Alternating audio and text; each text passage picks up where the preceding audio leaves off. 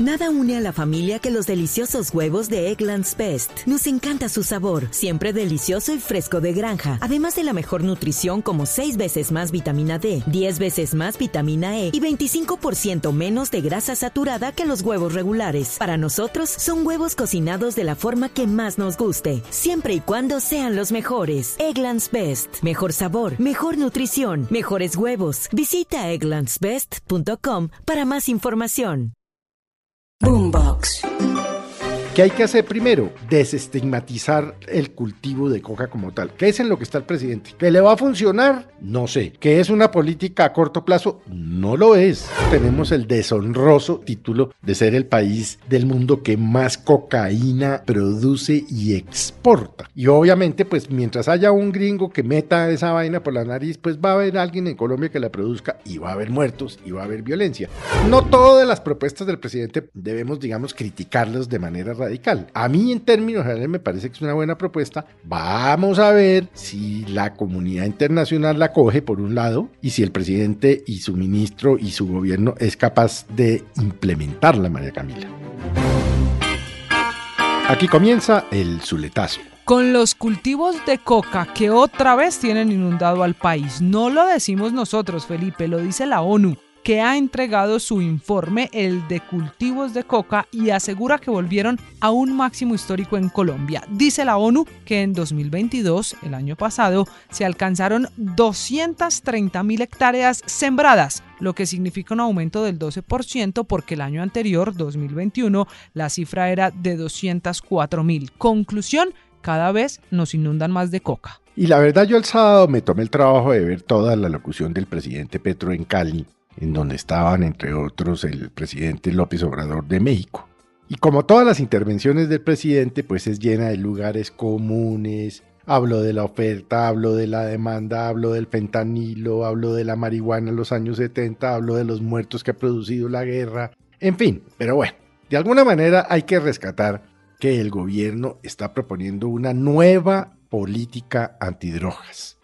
No basada únicamente en la sustitución de cultivos, como ha sido históricamente, y que ha fracasado porque realmente la sustitución de cultivos, el campesino o el que produce la hoja de coca dice, no, pues que esto a mí no me produce y entonces tal. De esta manera el gobierno lo que está diciendo es, hombre, vamos a pagarles una plata, vamos a, a darles una tierra para que sea productiva, vamos a tratar de que se hable a nivel mundial del fenómeno, porque es que no está solo la producción de hoja de coca, sino el consumo obviamente de la cocaína, que hoy en día no es la droga que más se consume en los Estados Unidos. Tienen otros problemitas como por ejemplo el fentanilo, cuyas imágenes uno ve aterradoras en las redes de unas personas destrozadas caminando como zombies.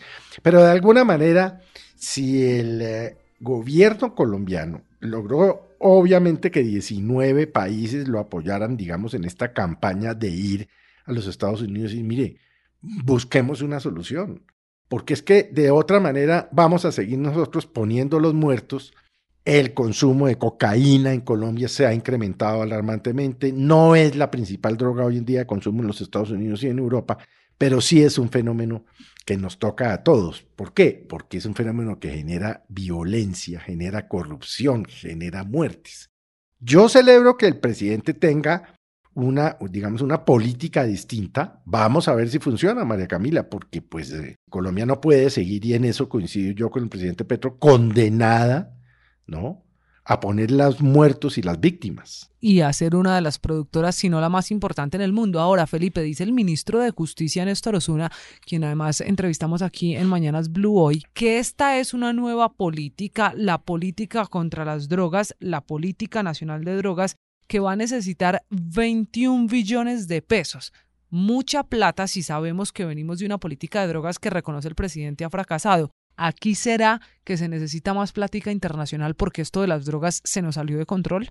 Esto no lo logra Colombia solo. No lo, es decir, si Colombia no logra que Estados Unidos y la Unión Europea entiendan que hay un fenómeno de salud pública más que de narcotráfico per se, pues no va a ser posible. Ahora, hace en los años 70 y 80, pues acuérdese usted la estigmatización de la marihuana de la, y de Colombia por cuenta y riesgo de esto, Y hoy en día la marihuana es legal en muchos estados, en los Estados Unidos, es legal en Canadá, es legal en muchos países de Europa.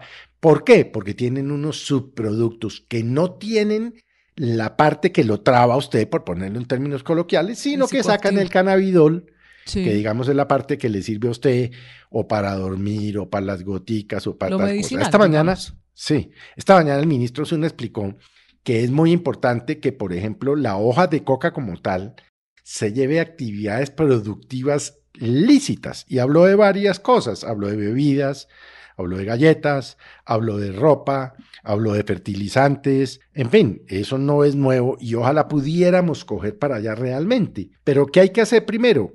Desestigmatizar el cultivo de coca como tal. ¿Qué es en lo que está el presidente? ¿Que le va a funcionar? No sé. ¿Que es una política a corto plazo? No lo es. El propio ministro lo explicó, María Camila, son 10 años. Y esto apenas está empezando, Felipe, pero sabe que hay otra cosa mucho más poderosa en el informe de la ONU para concluir, y es la cifra que según el informe 2023 hay del consumo global de cocaína. Dice la ONU que son 22 millones de personas que están en Norteamérica, obviamente en Estados Unidos, pero suman Europa, Oceanía y ahí ya logra meterse incluso Asia, África, Latinoamérica. Dicen, es en todos los continentes, es en todo el planeta, 22 millones de personas, como si el programa de drogas en Colombia pudiese separarse de esta cifra, lo que es imposible. No, mientras haya consumidores va a haber productores, ese es el problema. Y por eso tenemos el deshonroso, digo deshonroso porque no puedo calificarlo de otra manera, título de ser el país del mundo que más cocaína produce y exporta. Y obviamente, pues mientras haya un gringo que meta esa vaina por la nariz, pues va a haber alguien en Colombia que la produzca y va a haber muertos y va a haber violencia. Pero no todas las propuestas del presidente debemos, digamos, criticarlas de manera radical. A mí en términos generales me parece que es una buena propuesta. Vamos a ver si la comunidad internacional la coge por un lado y si el presidente y su ministro y su gobierno es capaz de implementarla, María Camila. Y habrá que esperar en 10 años cómo nos va con esta política, porque la anterior ya fracasó. Este es el Zuletazo. Boombox.